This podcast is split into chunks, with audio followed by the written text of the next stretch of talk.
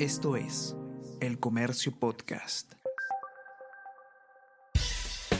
Buenos días, mi nombre es Soine Díaz, periodista del Comercio, y estas son las cinco noticias más importantes de hoy, martes 20 de diciembre.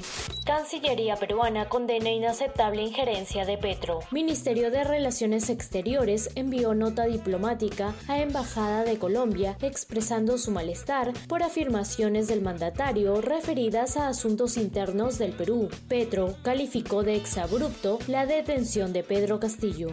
Congreso volverá a debatir hoy adelanto de elecciones. Bancadas apoyan reconsiderar votaciones que rechazó dictamen el viernes. Ante la imposibilidad de llegar a los 87 votos, una opción es la aprobación vía referéndum reportan un fallecido en Chala durante enfrentamientos con la policía. Ayer se registraron enfrentamientos entre manifestantes y miembros de las Fuerzas Armadas y la Policía Nacional en el distrito de Chala, en la región de Arequipa. Se reporta la muerte de una persona.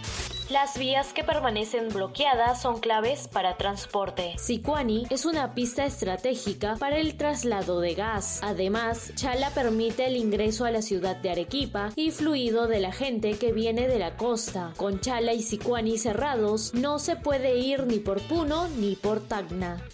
México asegura que asilo político para familias de Castillo aún está en proceso. Mientras en Perú, la presidenta Dina Boluarte informó que México ya le otorgó el asilo. El ex procurador Antonio Maldonado indica que Fiscalía debe informar de los casos de Paredes a Cancillería para que se tome una decisión informada sobre permitir que pueda obtener el asilo en dicho país.